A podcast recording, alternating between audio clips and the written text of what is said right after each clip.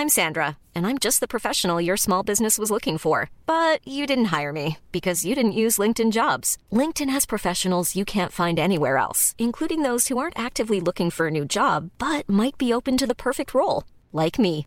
In a given month, over 70% of LinkedIn users don't visit other leading job sites. So if you're not looking on LinkedIn, you'll miss out on great candidates like Sandra. Start hiring professionals like a professional. Post your free job on linkedin.com/people today.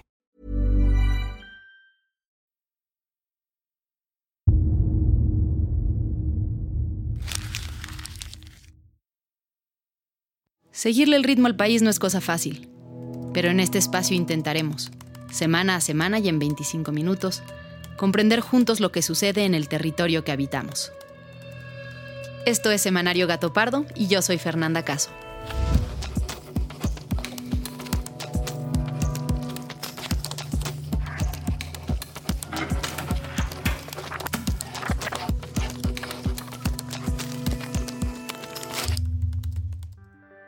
Hola, espero que todos estén bien tras el sismo de ayer, que nos tomó a todos por sorpresa, aunque pues ya por ser 19 tal vez nos lo tendríamos que haber esperado. Sobre todo solidaridad con las personas que se encuentran en los sitios afectados. Y bueno, mientras grabamos esto, todavía estamos esperando información de movimiento irregular en el mar de Michoacán, en el mar de Colima. Así que pues mucha atención allá y nuestros mejores deseos con ustedes. Vamos ahora sí a los temas de esta semana, porque decidimos dedicar el episodio a un tema que, aunque tuvo una enorme importancia, en Semanario Gatopardo encontramos que no hay mucha conversación al respecto y faltan muchas cosas por explicar. Y se trata de un anuncio que se dio después de la visita de Anthony Blinken, el secretario de Estado de Estados Unidos a México, y que incluso sugería que México podría estar cerca de un nuevo Mexican Moment, o estos grandes momentos económicos, derivado de conflictos comerciales entre Estados Unidos y China, donde los semiconductores juegan un papel importantísimo y que de alguna manera ha derivado en que México empiece a pintar como un actor clave. Lo principal hoy en economía es la invitación a México para pasar a formar parte del esfuerzo porque Norteamérica produzca semiconductores, electromovilidad y que también el presidente les habló de su plan Sonora sobre litio y energía limpia. Pero antes de entrar a nuestro tema central, vamos a ver qué pasó en la semana. Aunque buena parte de México celebró el 212 aniversario de la independencia y detuvo sus actividades habituales para gritar los tradicionales vivas y los novedosos mueras, ¡Muera el clasismo! ¡Muera el racismo! ¡Vivan los pueblos indígenas! la realidad del país no se ha detenido. Bueno, pero a ver, tenemos que hacer lo del tiroteo de Orizaba, que es un escándalo. El pasado lunes 12 de septiembre, un tiroteo ocurrido en Orizaba, Veracruz, desencadenó una oleada de pánico en la población. Todo comenzó con un llamado de emergencia al 911 que se hizo desde una vivienda localizada en el centro de la ciudad. Al llegar, las autoridades fueron recibidas a balazos y amenazadas con granadas por parte de los criminales.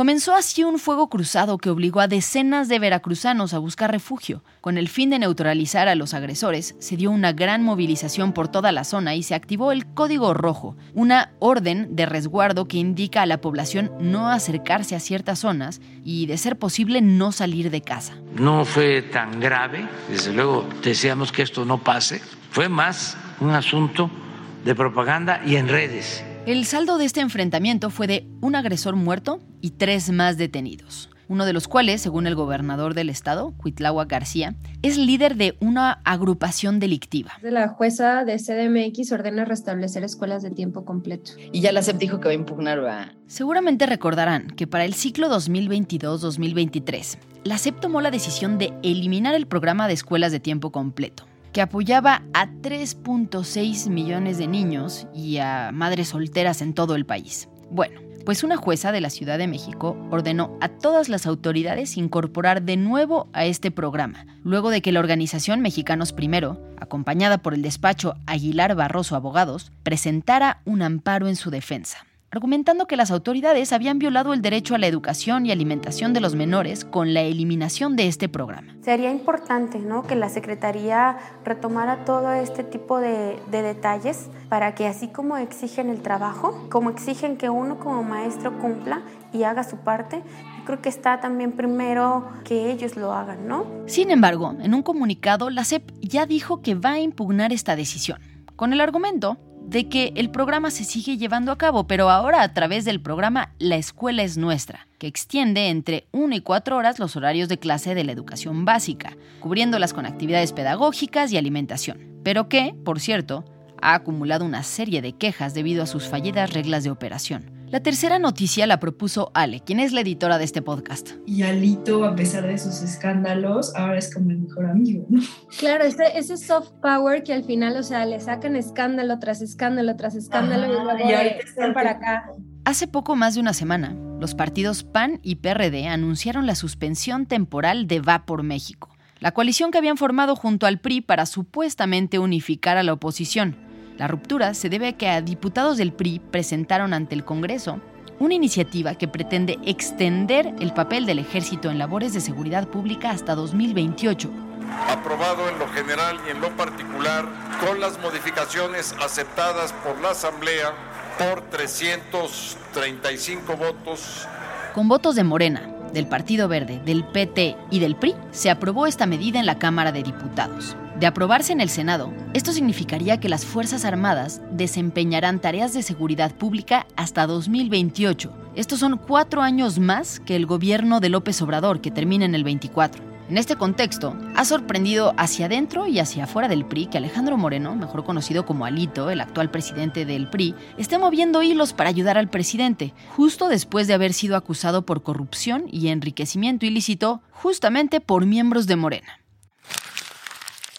Y ahora sí, vayamos al tema principal de esta semana.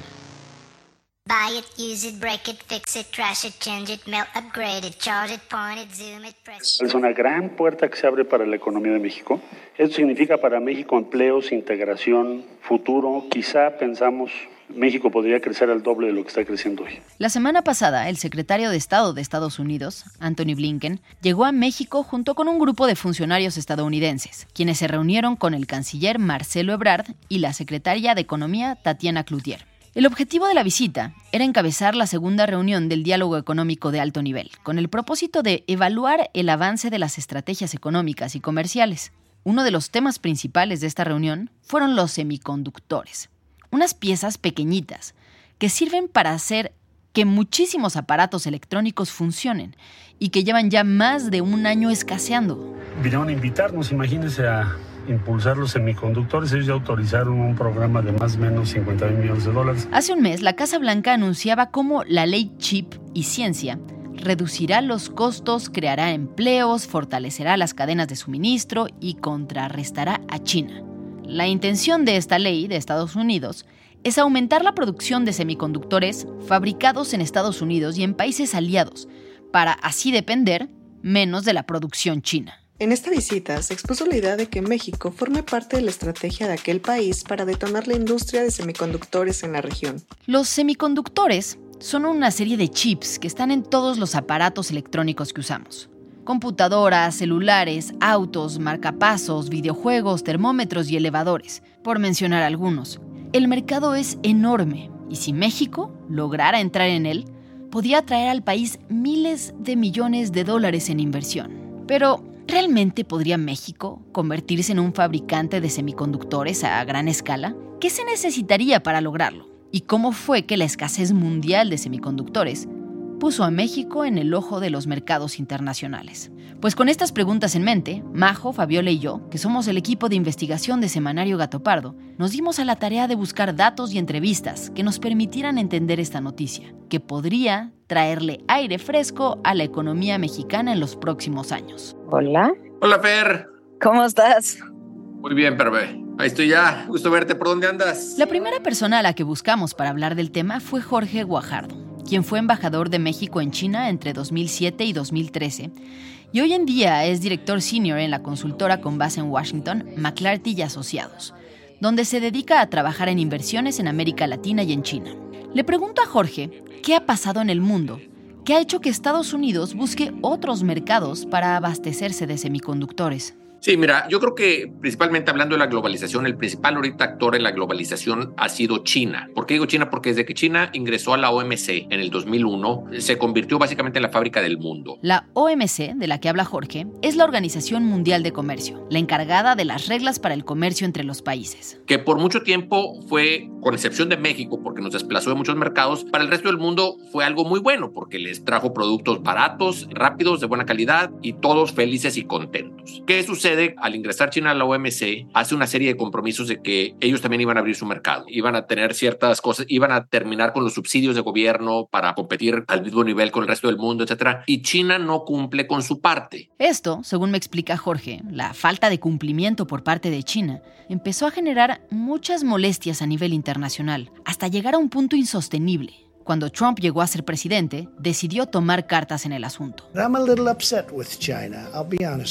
Jorge me explica que si no hubiera ganado Trump, seguramente Hillary Clinton de todas formas hubiera hecho lo mismo, porque el juego desleal de China realmente estaba afectando a la competencia internacional. Así que Estados Unidos consideró recurrir a la medida que se suele usar en cualquier situación como esta, poner aranceles. Es decir, una especie de impuesto a los productos provenientes de China. Empiezan con esta guerra arancelaria y empiezan a poner aranceles y se dan cuenta que muchas de las exportaciones de China tenían o no podían ponerles aranceles porque no tenían dónde reemplazarlas. Entonces, al ponerles un arancel, se estaban básicamente disparando ellos mismos porque nomás estaban aumentando el precio ellos mismos. Además de la guerra arancelaria y los problemas logísticos, cuando estaba empezando el COVID y empezaron a cerrar las fábricas en China, se saturaron los puertos por donde entran y salen los productos de importación y exportación. Y había una preocupación de espera de hasta tres meses para que los barcos pudieran desembarcar sus contenedores. Entonces ahí de nuevo empiezan a darse cuenta que hay una cierta vulnerabilidad al dejar que China sea el único productor del mundo.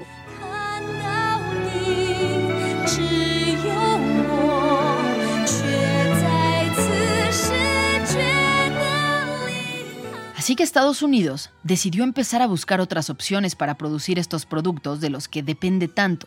Y es así que México aparece de nuevo en el mapa de estas discusiones. Las empresas dicen, oye, mejor vámonos hacia un destino más amigable y México es obviamente la opción fácil, la que ahí está, la que conocen, mismo usuario. Y la mayoría de la gente en México con la que tratan para manufactura habla inglés, hay vuelos directos. Pero por si estos conflictos entre Estados Unidos y China fueran poco, hay un elemento que se ha vuelto el punto de mayor tensión, y se trata de Taiwán. Taiwán produce más de la mitad de los semiconductores del mundo, mientras que Estados Unidos, por ejemplo, tiene únicamente el 12%. Y ahí empieza a subir la retórica de amenazas de China de que ya se ha llegado el momento de que vuelvan a integrar a Taiwán a lo que viene siendo la China comunista y Estados Unidos empieza a su vez a ofrecer más garantías de protección a Taiwán y Taiwán se convierte en este foco de peligro, si quieres, de, amenaza, de donde puede haber un conflicto entre China y Estados Unidos y llegamos ahí a los semiconductores, eh, que resulta que Taiwán, algo que nadie nunca se había tenido que preocupar, produce más de la mitad de los semiconductores del mundo. De un lado, China, una superpotencia que ejercita su poderío militar frente a las costas de Taiwán. Del otro, una isla que no llega al tamaño de Cuba. Taiwán, a solo 180 kilómetros de la República Popular de China,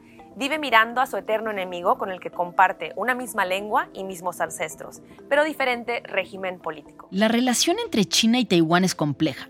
China considera a Taiwán parte de su territorio. Sin embargo, Taiwán se define como una república democrática y mantiene cierta independencia en los hechos. Pero el gobierno chino ha dicho que no dudará en iniciar una guerra contra Taiwán si declara formalmente su independencia. Cueste lo que cueste, esto lo ha dicho a través del portavoz del Ministerio de Defensa de China. Taiwanese tech giant TSMC warns an invasion of the island would render its factory inoperable, devastating global supply. We don't know how long it will last, but for the short period of time, we could expect some of the chips that are manufactured by the TSMC will have some problem. Un ejemplo muy claro de los efectos que ha tenido la escasez de los semiconductores es la industria automotriz. Un coche de gama media podría requerir miles de chips para su funcionamiento, desde el uso de las ventanas y las puertas eléctricas hasta pantallas táctiles y la operación del propio automóvil.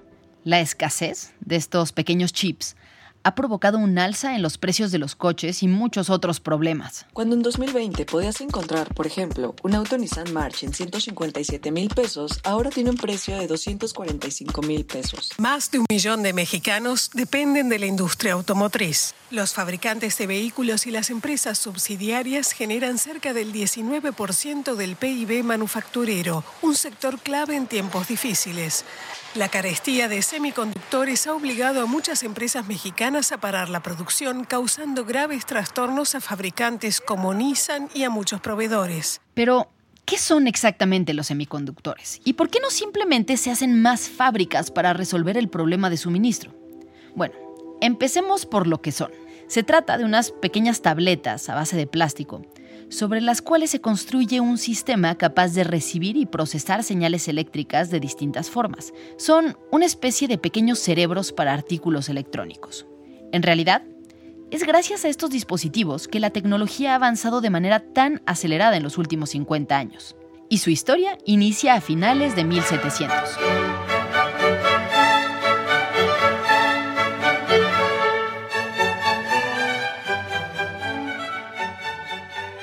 En 1782 surge el término semiconductor, utilizado por primera vez por Alessandro Volta, un químico y físico italiano famoso principalmente por la invención y desarrollo de la pila eléctrica. Pero no es hasta 200 años más tarde, en la década de los 70, que la empresa Intel dio a conocer el primer microprocesador, que estaba conformado por 2.300 transitores. Es decir, era un aparato electrónico complejísimo, hecho de semiconductores.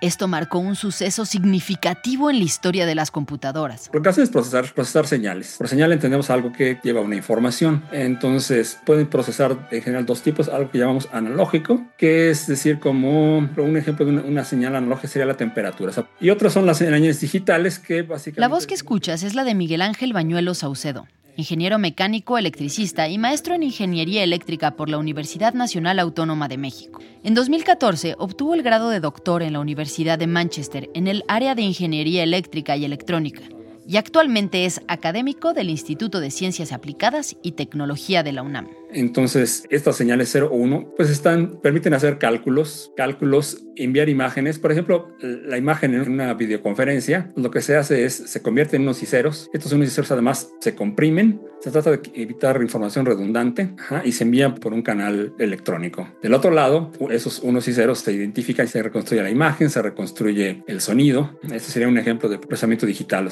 Según me explica Miguel, estos procesadores captan señales, traducen información y la envían procesada para que el aparato haga lo que un comando específico indica.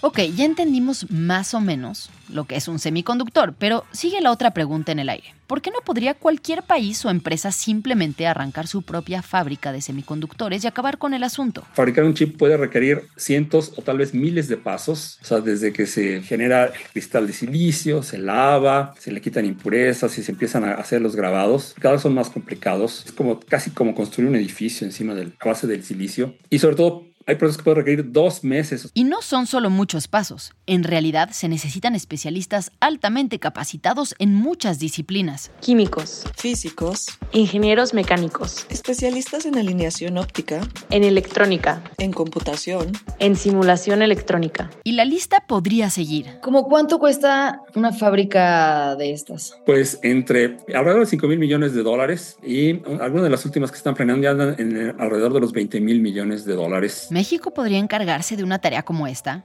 La expectativa que este tema ha despertado entre los altos funcionarios ha sido tan alta que incluso se ha llegado a hablar del próximo Mexican Moment o el momento mexicano a nivel económico. La última vez que esto sucedió fue hace 10 años.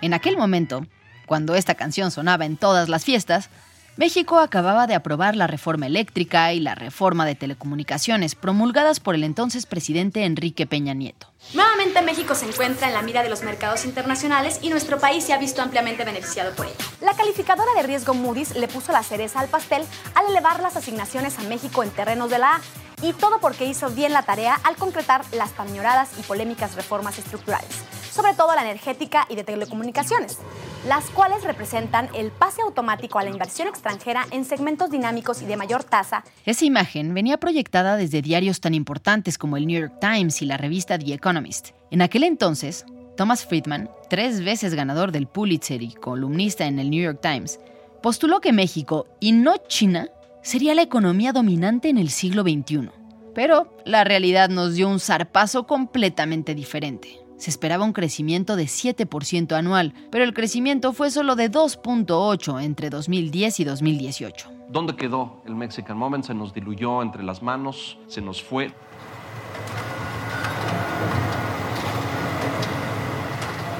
Pero México y el mundo ya no están en el mismo sitio que hace 10 años. Y la pandemia tiene mucho que ver con este cambio. Quizá, por primera vez, nuestro país está en una posición positiva desde que esto inició. Según palabras de Marcelo Ebrard, la economía de México podría duplicar su crecimiento con esta invitación de Estados Unidos para participar en las iniciativas en materia de semiconductores, con una inversión de 51 millones de dólares para el desarrollo de empresas y talento calificado para producirlos. Pero a ver, pongamos en perspectiva. 51 millones de dólares es mucho dinero, pero poniéndolo en el contexto de la producción de semiconductores, en realidad no es tantísimo, porque las cifras en ese mercado se cuentan en los miles de millones de dólares. Por otro lado, es necesario entender las etapas de la fabricación de semiconductores y en dónde podría participar México, porque no todas las etapas tienen el mismo valor. Estas van desde la investigación y el diseño hasta las pruebas y el empaquetado. México ha empezado a incursionar de manera sencilla en algunas de ellas. Pero, en realidad, cuando ya se habla de los grandes mercados, son pocos los nichos que todavía están abiertos para la competencia y en donde podríamos entrar. Jorge, el especialista en inversiones internacionales, me explica que la primera etapa, la del diseño, ya está monopolizada y se encuentra básicamente en Estados Unidos e Inglaterra. Bueno, el diseño es aparte, eso es altísima ingeniería. Básicamente tienen el monopolio estas empresas ARM, ARM, que es una empresa británica, es la que tiene casi el monopolio de esto, pero bueno, Qualcomm y, y AMD, pero eso no necesitan sacar su producción, eso son trabajo de oficina, si quieres, de computadora, de alta ingeniería. En segundo lugar, está la fabricación, el gran negocio que todos quieren, que es el más caro, el que requiere mayor inversión.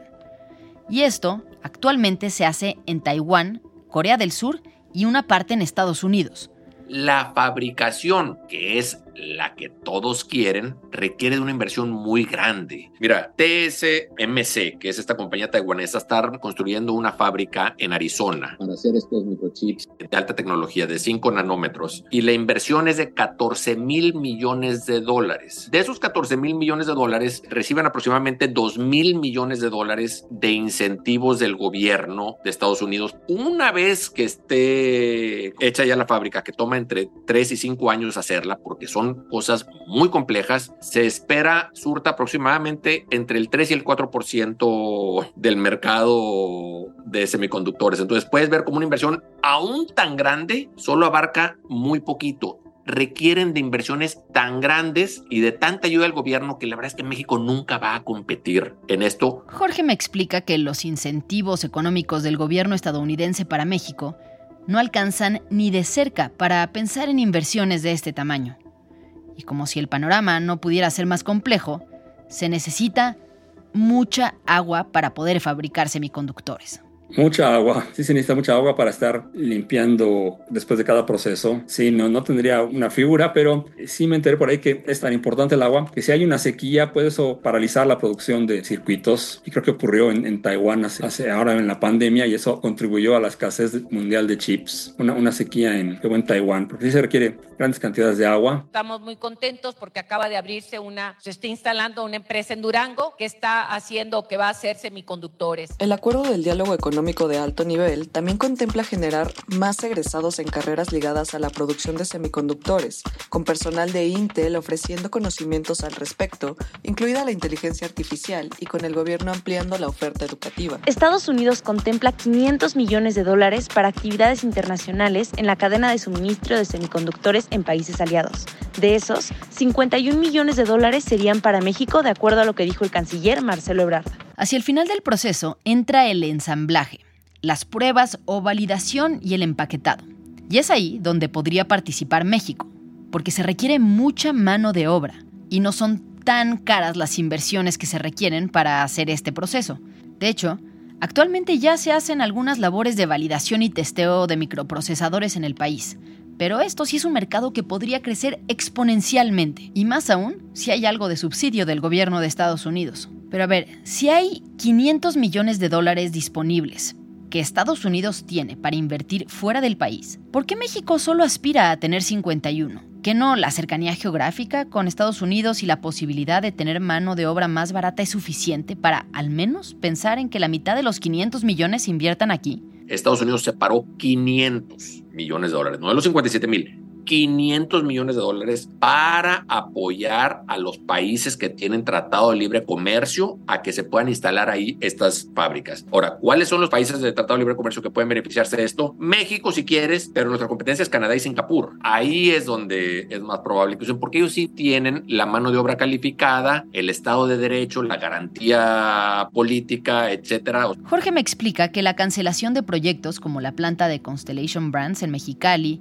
luego de una consulta por la escasez de agua, sumados a la falta de suministro energético y la apuesta por las energías no renovables del gobierno de López Obrador, son solo algunos de los elementos que continúan evitando que a pesar de que el panorama internacional sea tan favorable para México, las inversiones no sean mucho mayores. México no está en capacidad de garantizar la energía que requieren las empresas. Como no quiere el presidente López Obrador que los privados generen energía, la CFE ya está topada en su capacidad. Entonces te llega una planta nueva y la CFE te dice, no tenemos energía para suministrarle. Dice, bueno, yo traigo inversión para crear mi planta eléctrica para yo mismo suministrarme mi energía. No, porque aquí la energía tiene que ser del Estado.